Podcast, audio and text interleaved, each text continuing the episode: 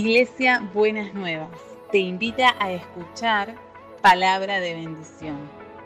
Escúchanos en www.buenasnuevas.org.ar. Estoy aquí. Dios nos ha hablado y venimos hablando durante todo este tiempo, desde principio de año, que Dios nos desafía a vivir un tiempo nuevo, nos desafía a estar con expectativas. Decíamos, creo, el domingo pasado, lo importante es que es tener expectativas, ¿no es cierto? Y estar expectantes por lo que Dios va a hacer y lo que Dios quiere hacer. Dios nos desafía a tener una actitud proactiva, sembrando y cosechando de todo lo que Él tiene para nosotros. Ahora, al afirmar estas verdades, al creer en la palabra del Señor y saber que Él tiene lo mejor para nosotros y que tiene también momentos de bendición y queremos estar con esa expectativa de bendición. De ninguna manera ¿eh? negamos que haya dificultades o dolor o adversidad. No queremos dar una sensación que sería equivocada ¿eh? de un evangelio exitista, como que todo siempre está ahí arriba, que todo sale bien, que todo va bien. No es así. Lo que sí tenemos en claro cuando hay una palabra de Dios, cuando Dios nos habla, es el propósito de Dios. Diríamos es el final de la película. Pero mientras tanto, en el camino, a veces, de hecho, nos encontramos con situaciones difíciles y adversas, y muchas veces el enemigo usa esa dificultad, esa adversidad, esa limitación para sacarnos de foco, ¿eh? para ponernos allí mirando entonces lo que nos está pasando y perder de foco lo que Dios quiere hacer. Así que en esta mañana queremos hablar justamente de esto de qué actitudes tener para movernos en estas certezas de lo que Dios va a hacer, pero reconociendo, reconociendo que pasamos momentos, podemos estar pasando, pasaremos algunos momentos de, de dificultad, de estrechez, de dolor, pero saber entonces que más allá de eso hay un propósito de Dios y no dejarnos engañar ¿eh? por el enemigo que nos lleva a focalizarnos en nuestro problema que es verdadero, que existe, que está ahí, que no lo negamos, mm, pero que no es lo último, mm, que Dios tiene victoria sobre cada circunstancia y cada situación. Por eso en esta mañana vamos a ir a la palabra del Señor en el libro de lamentaciones. Yo creo que la mayoría de ustedes jamás escuchó predicar un, sermón sobre el libro de lamentaciones. Fue bueno, hoy va a ser entonces la primera vez. ¿eh? Vamos a ir al libro de lamentaciones. Es un pequeño eh, libro allí del Antiguo Testamento. Yo espero que usted maneje bien su Biblia. Le voy a dar una ayudita para los que lo están buscando, aunque sea allí en su celular. ¿Eh? Lamentaciones está entre Génesis y Apocalipsis. Así que te puede encontrarlo ¿eh? seguramente entre eso. Pero bueno, quizás una ayudita un poquito mejor está después del libro de Jeremías. Es un pequeño libro de apenas cinco capítulos. Eh, tradicionalmente se lo ha atribuido a Jeremías, de hecho en el canon está puesto después de Jeremías y muchos afirman que fue el profeta Jeremías quien escribió esto, pero también es muy probable eh, que haya sido escrito por judíos que participaron en la experiencia del exilio. No importa quién lo, escribió en última instancia, la autoridad no viene de quien lo escribió, sino de quien inspiró al autor. Y sabemos que todo lo que tenemos acá es palabra del Señor. Este libro, ¿por qué Lamentaciones? Porque justamente lo que contiene mm, en sus cinco capítulos, mm, escritos en forma de, acróstico, acróstico es una manera de escribir eh, los, poemas siguiendo el orden alfabético. Este, entonces cada frase comienza con la letra, por ejemplo, si fuera en español, sería A, luego la B, luego la C y así todo el abecedario, cada frase con una letra del abecedario en ese orden. Y los primeros cuatro capítulos de Lamentaciones está escrito de, esa manera, siguiendo el orden del alfabeto hebreo, por supuesto. Así está escrito de esa manera. Y lo que narra es la situación de tremendo dolor que estaba viviendo el pueblo del Señor.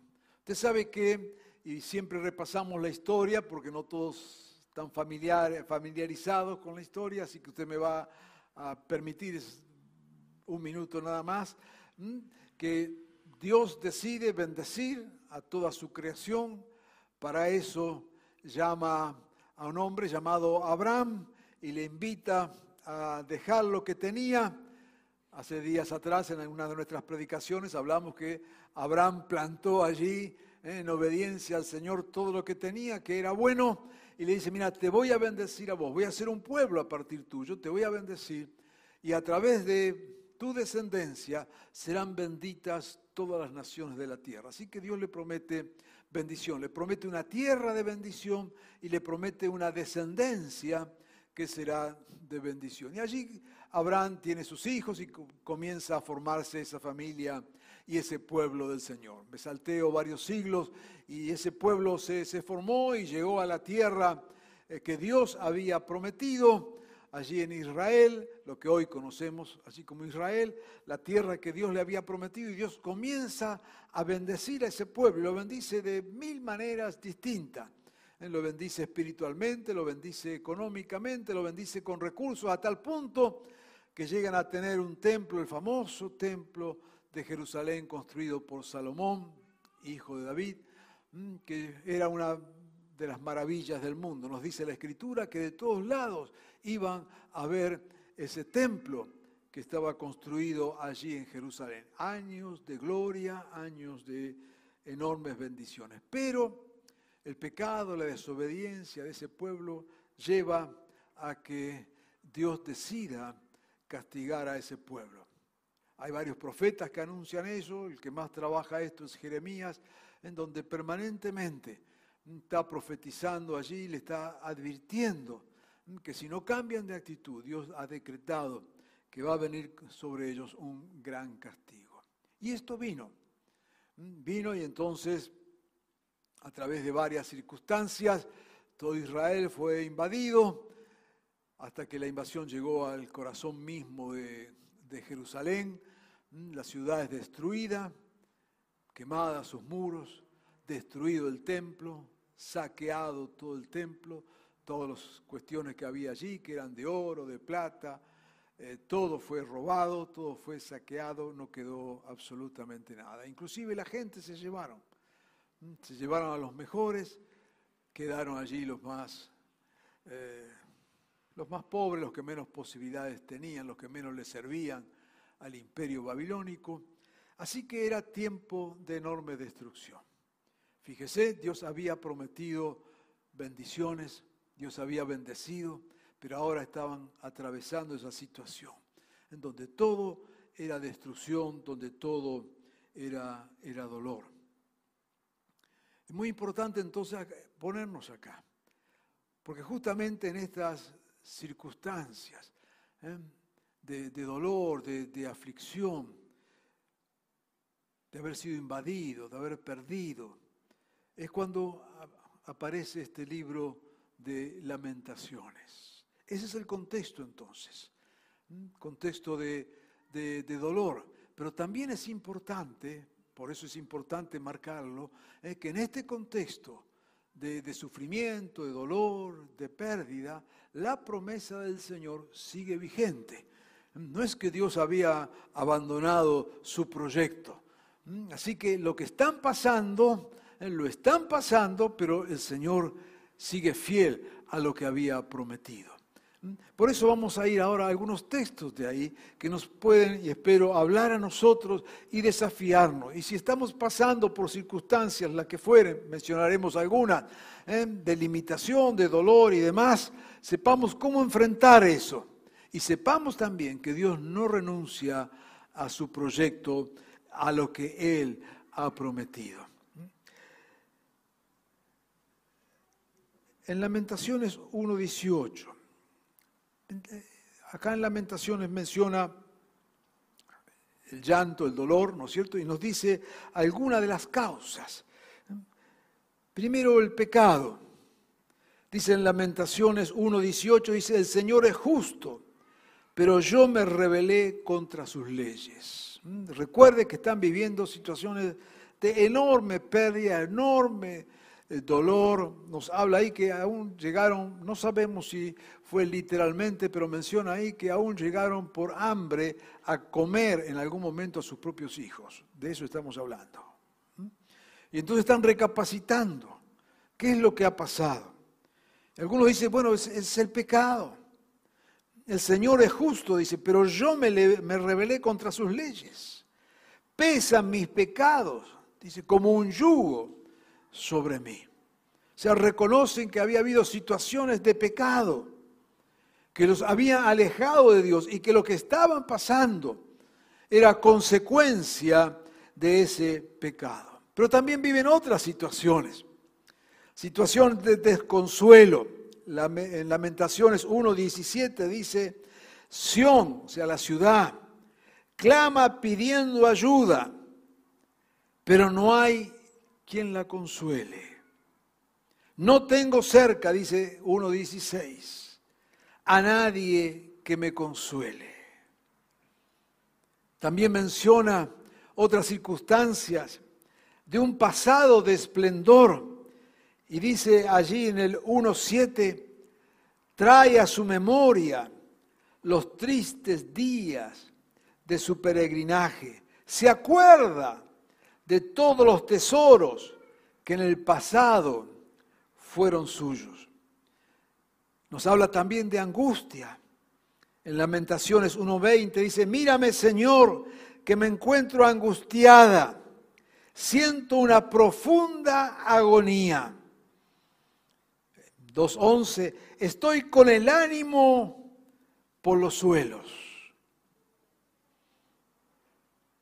También habla allí de traición. Lamentaciones 3:46.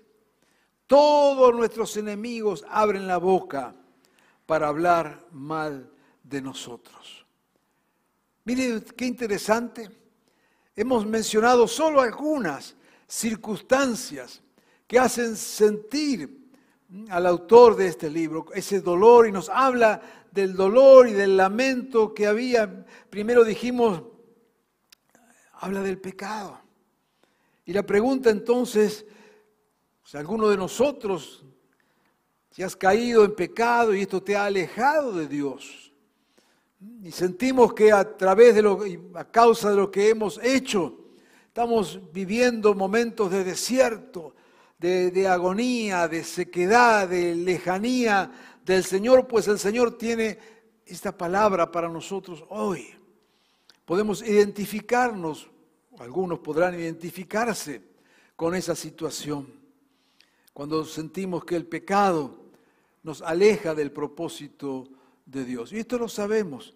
¿eh? Cuando hemos atravesado esa circunstancia, ¿eh? vemos como nuestra desobediencia al Señor. Quizás algunos de los que nos están escuchando en esta mañana saben que, que están lejos del Señor. Nadie te lo tiene que venir a decir. Sabemos perfectamente cuando estamos lejos del Señor. Y sabe una cosa, cuanto más lejos estamos del Señor, más nos alejamos, porque cada vez nos vamos enfriando más. Y sabe lo que hacemos cuando estamos lejos del Señor, nos rodeamos de gente que está lejos del Señor. Yo no sé qué virtud tenemos allí, ¿eh? pero cuando empezamos a separarnos de Dios, inmediatamente nos rodeamos de, inclusive hasta de hermanos en la fe, que cada vez están más lejos de Dios como que nos ayudan a alejarnos de Dios. Pues Dios te habla en esta mañana, prestarle atención a la palabra del Señor. Allí estaban llorando por su lejanía del Señor. pero también habla de desconsuelo. ¿Y cuántas veces sentimos soledad en el dolor? Y acá dice el texto, me han abandonado. Son otras circunstancias. No hablamos acá de pecado, sino hablamos de sufrimiento, el que fuera. Y parece como que estamos solos. Y acá hay otra vez algo muy interesante. Cuando pasamos momentos difíciles, una de las reacciones que tenemos es tratar de estar solos. Mm, aquello, mira, no, me hables, no, no, no, quiero, déjame, déjame en paz, es la palabra, ¿no es cierto? Déjame en paz, déjame eh, solo, no queremos eh, hacer cuestiones sociales, no queremos juntarnos, no queremos estar con gente, hay un dolor. Pero al mismo tiempo que nosotros queremos estar solos, sentimos la soledad y decimos, nadie está conmigo. ¿Eh? La cosa medio rara allá, ¿no? Esta, esta dinámica de querer buscar estar solo y de quejarnos porque estamos solos. Y acá menciona Lamentaciones esas circunstancias. También habla y mencionamos de cierta recuerdo del pasado. Dice, trae a su memoria los días de antes. Se acuerda de todos los tesoros que en el pasado fueron suyos. Y sabes, hay una dimensión de sufrimiento que tiene que ver cuando quizás por las circunstancias que estamos pasando, empezamos a mirar hacia atrás y recordamos momentos de, victoria, momentos de, gloria, momentos de alegría en el Señor. Mm. Y hoy estamos por la razón que fuere en otra circunstancia, en otro espacio, en otro tiempo, y miramos y decimos, oh, pensar que yo viví eso, pensar que, que estuve ahí. Pensar que Dios me usó de tal manera. Pensar que tenía esa alegría. Y eso como que nos va lastimando, ¿no es cierto? Porque hoy por la circunstancia que fuere, no estamos viviendo eso. Y eso trae dolor. Mm, dice acá, los tesoros que en el pasado fueron míos. Ahí concretamente en Israel hablaba de todo lo que habían tenido. Eh, calcule haber sido Jerusalén un centro de atención mundial. Dicen que de otros reinos venían a ver lo que había allí, el templo y gozarse, y ahora estaba todo quemado, todo destruido, sin esperanza absolutamente de nada, y miraban hacia atrás. Recuerda ese pasaje cuando le piden, en el Salmo le dice que están junto a la orilla del río, estaban en cautiverio, y vienen y le dicen, canten, a ver, canten, que ustedes cantan bonito. Y ellos dicen, ¿cómo vamos a cantar? ¿Mm? En tierra de cautiverio. ¿Cómo va a cantar? No tenemos ganas de cantar. Y a veces pasa así, ¿no es cierto? Cantá. No, ¿qué voy a cantar? Porque miro atrás y recuerdo lo de atrás y yo ya no tengo ganas de cantar. Esto está acá en el libro de lamentaciones. Y nos habla seguramente alguno de nosotros. También la angustia, dolor, dice literalmente, dice el ánimo por el suelo. Y quizás si yo dijera levante la mano, más de uno levantaría la mano y acá estoy con el ánimo por el suelo. No nos dice las razones, pero las razones que fueran. Y por último mencionamos allí el tema de la traición. Dice, nuestros enemigos abren la boca para hablar mal de nosotros. Qué feo cuando sufrimos por lo que otros dicen de nosotros. Y a veces son los que fueron en algún tiempo los más cercanos. Y nos lastiman hoy y nos enteramos ¿eh? que hicieron algún comentario por acá, por allá hablaron de nosotros y eso va lastimando nuestro corazón. Podríamos seguir, pero por una simple cuestión de tiempo queremos detenernos solamente acá y ver cómo distintas circunstancias de pecado, de dolor, de lejanía, de recuerdos, de traiciones, mm, van lastimando y van creando este, este llanto, este dolor que es absolutamente legítimo, fruto de tantas circunstancias. Pero acá viene la palabra del Señor. Nada va a impedir que Dios cumpla su propósito. Así como fue con el pueblo del Señor. Lo que Dios le había dicho a Abraham, Dios no se lo había olvidado. Y ahora estaban viviendo esas circunstancias. Por esto, pensando en esto y pensando en lo que Dios tiene y lo que Dios ha prometido, pero también sabiendo que muchas veces nos tocan vivir las situaciones que hemos mencionado u otras similares, permíteme afirmar a partir de esta misma palabra del Señor algunos elementos que tenemos que tener en cuenta, que Dios nos va a ayudar a través de esto. Primero, una actitud para un tiempo nuevo. Lamentaciones 3, 55 y 57. Dice, estamos allá, en aquella circunstancia, desde lo más profundo de la fosa, invoqué, Señor, tu nombre. Mire dónde se encontraba, ¿no es cierto? Mire cómo se sentía desde lo más profundo de la fosa, Señor, invoqué tu nombre y tú escuchaste mi plegaria. Amén. No cerraste tus oídos a mi clamor. Te invoqué y viniste a mí y me dijiste, no temas. Aleluya. Márquelo ahí en su Biblia, en su teléfono, donde tenga algo Marque este, Lamentaciones 3, 55 al 57. Está escribiendo este mismo autor, ¿no? El que, hemos, el que ha pasado todo lo que hemos mencionado. Pero dice, Señor, desde lo más profundo del pozo. Y si te encuentras allá en lo más profundo, bueno, ahí está. Esta palabra va para vos. Señor, clamé, invoqué tu nombre. Y tú escuchaste mi plegaria esta actitud de saber que más allá de las circunstancias que vivimos, Señor ha escuchado y escucha nuestra plegaria. No cerraste tus oídos a mi clamor. Esta es una palabra que viene en contra de lo que Satanás hace, porque justamente lo que Satanás hace es focalizarnos en nuestras circunstancias, en nuestras situaciones, y mira, ya olvídate, Dios se olvidó de vos dedícate a pensar otra cosa. Dios está mirando otro canal. Dice, no, te invoqué y viniste a mí y me dijiste, no temas. Si has invocado al Señor, en esta mañana escucha la respuesta. Dios te dice, no temas, estoy acá. No temas. Dios ha escuchado cada oración. Dios ha escuchado cada súplica. Y en esta mañana te dice, no temas, yo estoy acá. Y quiero animarte, desafiarte, a agarrarte de esa palabra del Señor, del que ha escuchado cada súplica, cada ruego tuyo, cada lágrima tuya. El Señor la ha visto y viene y te dice, no temas, yo estoy acá. Hay luego lo que yo llamo tres afirmaciones para este tiempo nuevo. Lamentaciones, capítulo 3, versículo 22 al 27. Fíjese, aparece como una perla dentro de todo el libro de lamentaciones. Recuerda, dijimos, eran cinco capítulos.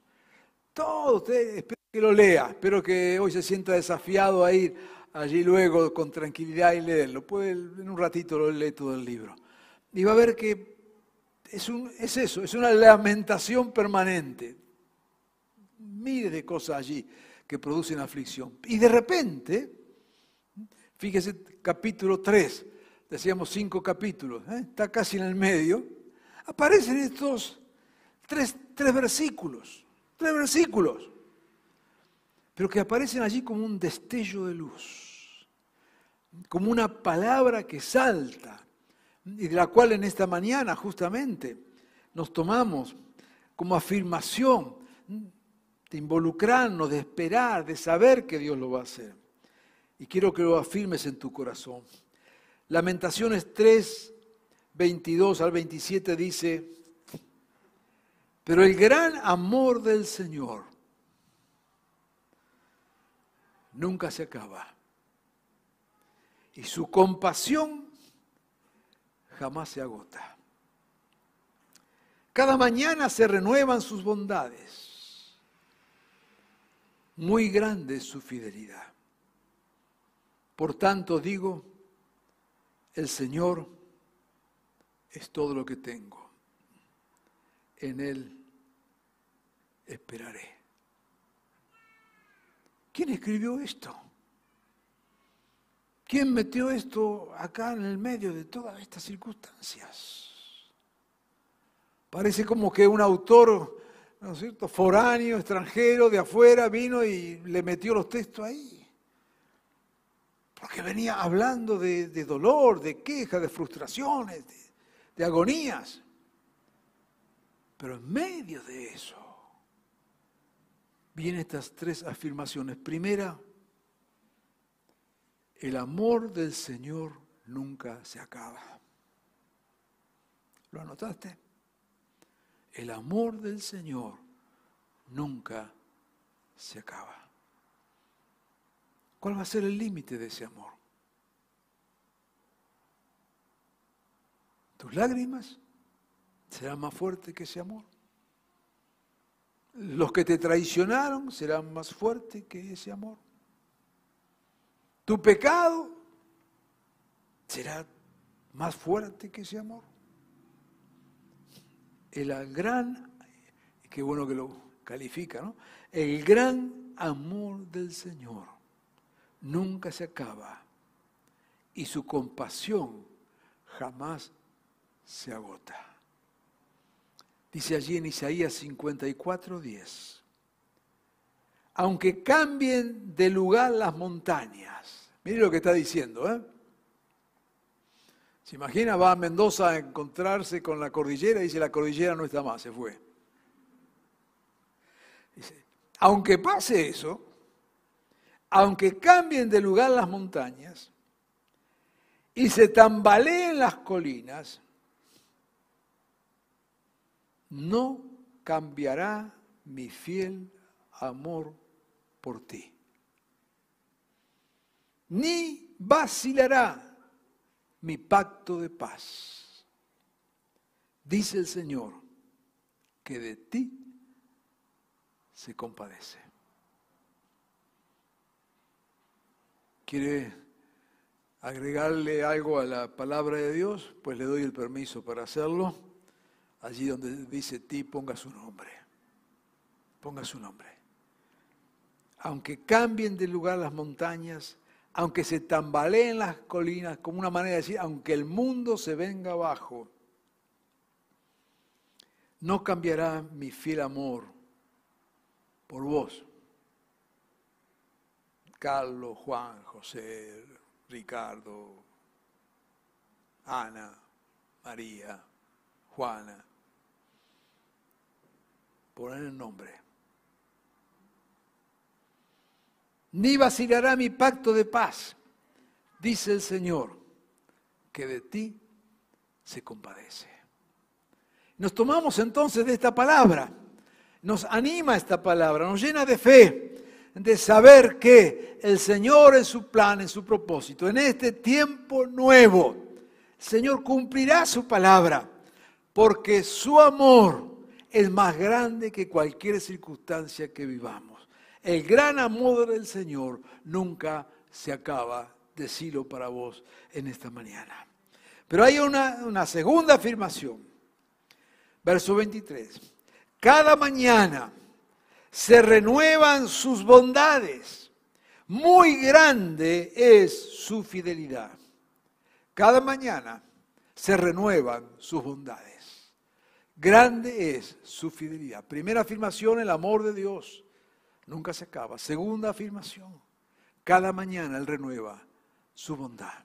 Y me gusta esta expresión de renueva, ¿eh? porque cuando Dios se levanta a la mañana,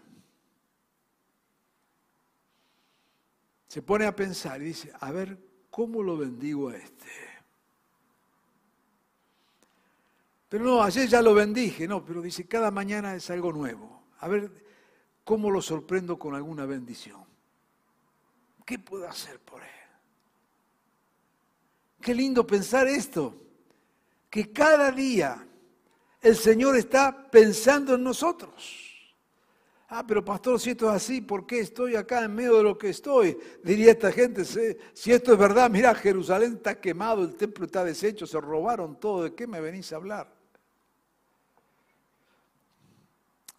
Yo le puedo contar el final de la historia, que Dios después restituyó a su pueblo y lo puso en su tierra, ¿no es cierto? Y lo bendijo. Porque cada mañana son nuevas sus misericordias, sus bondades, grande es su fidelidad. No es una fidelidad pequeña, grande es su fidelidad. Y, y ahora vamos entonces a la tercera afirmación, verso 24. El Señor es todo lo que tengo, en Él esperaré, en Él confiaré. Primero, el amor de Dios no se agota, Segundo, grande es su fidelidad. Tercero, en el Señor esperaré. ¿Puedes decirle amén a esta palabra? ¿Eh? ¿Puedes creer que esto es verdad? Entonces nos aferramos de esto. Qué, interesante, qué lindo, qué apasionante. ¿eh? Siempre enseñamos lo mismo. Dios nunca niega el dolor, Dios nunca dice que el dolor no existe, Dios nunca nos lleva a, negar las situaciones. No, no, no, todo eso es verdad, es verdad el pecado, es verdad el abandono, es verdad la traición, es verdad la lágrima, es verdad el abandono, todo eso es verdad, pero hay una verdad más grande, que el amor de Dios no se acaba, que su fidelidad es nueva cada día y que en Él vamos a esperar y esperando en Él vamos a ver la victoria, y esperando en Él veremos un tiempo nuevo para cada uno de nosotros. Él cumplió su palabra y Dios trajo bendición luego sobre, sobre este mismo pueblo. ¿Por qué no lo va a hacer con nosotros hoy? Yo quiero animarte a que te aferres a esta palabra de Dios con expectativa, con fe, creyendo en lo que Dios va a hacer en tu propia circunstancia, creyendo que allí, en donde hay lágrimas, Él la va a secar, creyendo que es un tiempo nuevo, si has venido con frustración, con agonía, es un tiempo nuevo de parte del Señor. Señor, cada mañana se levanta, se despierta pensando cómo va a ser para bendecirte. Ese es nuestro Dios. Entonces, para terminar esta reflexión de la palabra, vamos allí al mismo capítulo 3 de Lamentaciones, donde menciona tres bondades, ya que Dios hace esto, ya que Dios obra de, esta manera. Verso 25. Bueno es el Señor con quienes en Él confían. Lo que cumplen lo que decíamos antes, lo que creen lo que decíamos antes, del amor, de la fidelidad, de esperar en el Señor, mira las consecuencias. Bueno es el Señor con quienes en Él confían. ¿Confías en Dios? Bueno es el Señor para ti. Verso 26. Bueno es esperar calladamente que el Señor venga a salvarnos. Mm, acá da un paso más. Bueno es confiar en el Señor. Bueno es el Señor con quienes en Él confían. Segundo, bueno es esperar calladamente. El Señor conoce nuestra necesidad. A veces hablamos tanto que no escuchamos. ¿Mm? Recuerda, era que era allá en el Chapulín Colorado, ¿no eso? Cuando agarraba ya y se ponía nervioso y empezaba, cállate, cállate, cállate. ¿eh? ¿Y sabe qué? Me parece que que a veces viene Dios y nos dice cómo es el personaje, no sé si era el Chapulín, el Chavo, no sé dónde era. Y Dios dice, cállate, cállate, cállate. Déjame que te quiero hablar. Cállate, cállate, cállate. Bueno es esperar calladamente que el Señor venga a salvarnos. Y por último, bueno es que el hombre aprenda a llevar el yugo desde su juventud. La traducción de ese texto, digamos, la interpretación de ese texto, sería algo así como que, bueno es que el hombre habla genéricamente, el hombre, la mujer, y hoy diríamos lo que sea, aprenda desde joven a sujetarse a Dios. Llevar el yugo, ahí está hablando de la sujeción. Bueno es confiar y saber que el Señor bendice a quienes confían en Él. Bueno es esperar calladamente que Él venga a salvarnos. Y bueno es que desde jóvenes aprendamos a sujetarnos a la voluntad del Señor. Dios nos ha prometido un tiempo de gracia y bendición y quiere que seamos parte de esto. Y Dios no quiere que ninguna circunstancia, por más difícil que sea, sea un obstáculo para lo que Él va a hacer. Si te animas a creer en esto, quiero invitarte a que oremos en esta mañana. Señor, creemos en tus propósitos, creemos, Señor, en tu palabra, creemos en los desafíos que nos das. Señor, en esta mañana, con fe, creyendo en ti y en tus propósitos, venimos, Señor, delante tuyo y trayendo, Señor, tal como hemos leído en este libro de lamentaciones, distintas circunstancias que nos alejan, que nos lastiman, que nos hieren, que nos preocupan. Señor, no negamos nada de esto. Señor, hay quienes están escuchando esta palabra y muy lejos de ti te han conocido y han entrado en pecado, en lejanía, en desobediencia. Pero Señor, esta palabra es para ellos. Lo estás llamando porque tu amor no tiene límite. Señor, otros que viven circunstancias de adversidad, de abandono, de traición, de dolor, de nostalgia de otro tiempo. Pero Señor, en este día tú les dices, el amor de Dios no tiene límites. Su gracia se renueva cada día. Amado Jesús, te pido que traigas esta fe a nuestros corazones en este día. Que allí donde hay dolor, lejanía, lágrimas, tristeza, adversidad, enfermedad, venga Señor de parte tuya una fe que llene nuestros corazones. Señor, que podamos disponernos a lo que vos has planificado para nosotros. Señor, en este tiempo queremos disfrutar de las bendiciones que tú has planificado para nosotros. Y no hay adversidad por más grande que sea, ni dolor por más profundo que sea. Porque aun cuando clamamos, Señor, desde el pozo de nuestra desesperación, vos nos escuchás. Y venís a decirnos, aquí estoy. Y estás para bendecirnos. Amado Jesús, en esta mañana ponemos todo en tu altar. Y lo hacemos con la expectativa de recibir bendición de ti. Porque cada día son nuevas tus bendiciones sobre nosotros. Señor, que vivamos en esta realidad que nos habla tu palabra. Bendícenos en este día, Señor. Llénanos de fe. Abre nuestras expectativas. Queremos creerte a ti, Señor, y no creer al enemigo, no creer las circunstancias, sino creer en lo que vos haces y en lo que vas a hacer.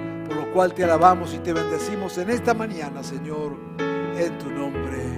Amén y amén, Jesús.